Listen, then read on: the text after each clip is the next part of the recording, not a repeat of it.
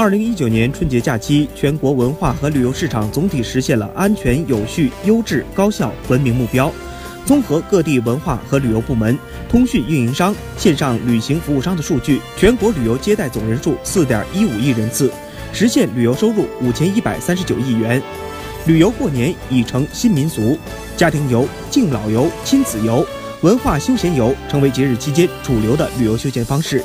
基层和乡村的春节休闲方式已不再只有 K 歌、打牌、搓麻将老三样，民俗活动、文化展览等极大丰富了人民的节日生活。村民当上了春晚导演，左邻右舍成为舞台主角，逛庙会、猜灯谜、旅游文化巡游等迎新年活动，吸引广大游客到农村去闹新春。各地向游客发放文明旅游宣传资料，提醒大家安全出行、文明守礼，提高市民和游客文明旅游素质。